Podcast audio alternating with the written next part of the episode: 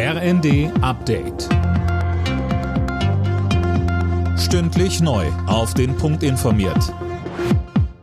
Ich bin Sönke Röhling. Guten Tag. Frankreichs Präsident Macron hat zu einem gemeinsamen Sprung bei der Ukraine-Hilfe aufgerufen. Russlands Kurs verharrte sich und weitere Angriffe würden vorbereitet, sagte Macron bei einem Gipfel in Paris. Außerdem schloss er für die Zukunft nicht aus, westliche Soldaten in die Ukraine zu entsenden. Bundeskanzler Scholz war auch beim Gipfel dabei. Er hatte zuvor erklärt, weiter keine Taurus-Marschflugkörper an die Ukraine zu liefern. Kritik daran kommt aus der FDP. Die Verteidigungspolitikerin Strack-Zimmermann sagte bei Welt. Die Situation in der Ukraine ist auch psychologisch unglaublich ernst. Und dass ein so enger Verbündete, das sind wir ja, diese Waffe verweigert, das verstehe ich nicht und die Ukrainer noch viel weniger.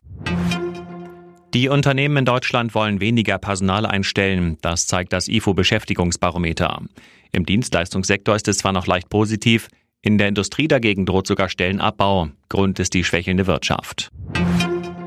Nächste Station bei den Vorwahlen der US-Republikaner. Die Menschen im Bundesstaat Michigan dürfen sich entscheiden zwischen Donald Trump und Nikki Haley. Fabian Hoffmann berichtet. Und da sind wir auch schon beim Argument der Ex-UN-Botschafterin. Haley sagt, sie will den Menschen eine Wahl geben und bleibt deswegen noch im Rennen, auch wenn die Zahlen eindeutig sind. Vier Staaten hat Trump für die Republikaner schon gewonnen und auch Michigan wird er wohl deutlich für sich entscheiden. Viele Konservative befürchten, dass der Ex-Präsident als Kandidat bei der Präsidentschaftswahl im November gegen Amtsinhaber Joe Biden verlieren könnte.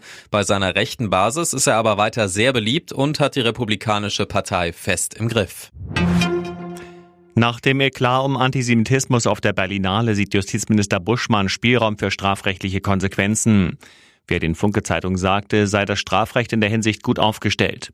Auf der Preisverleihung der Berlinale hat es mehrere israelfeindliche Äußerungen gegeben. Die Veranstalter hatten nicht eingegriffen.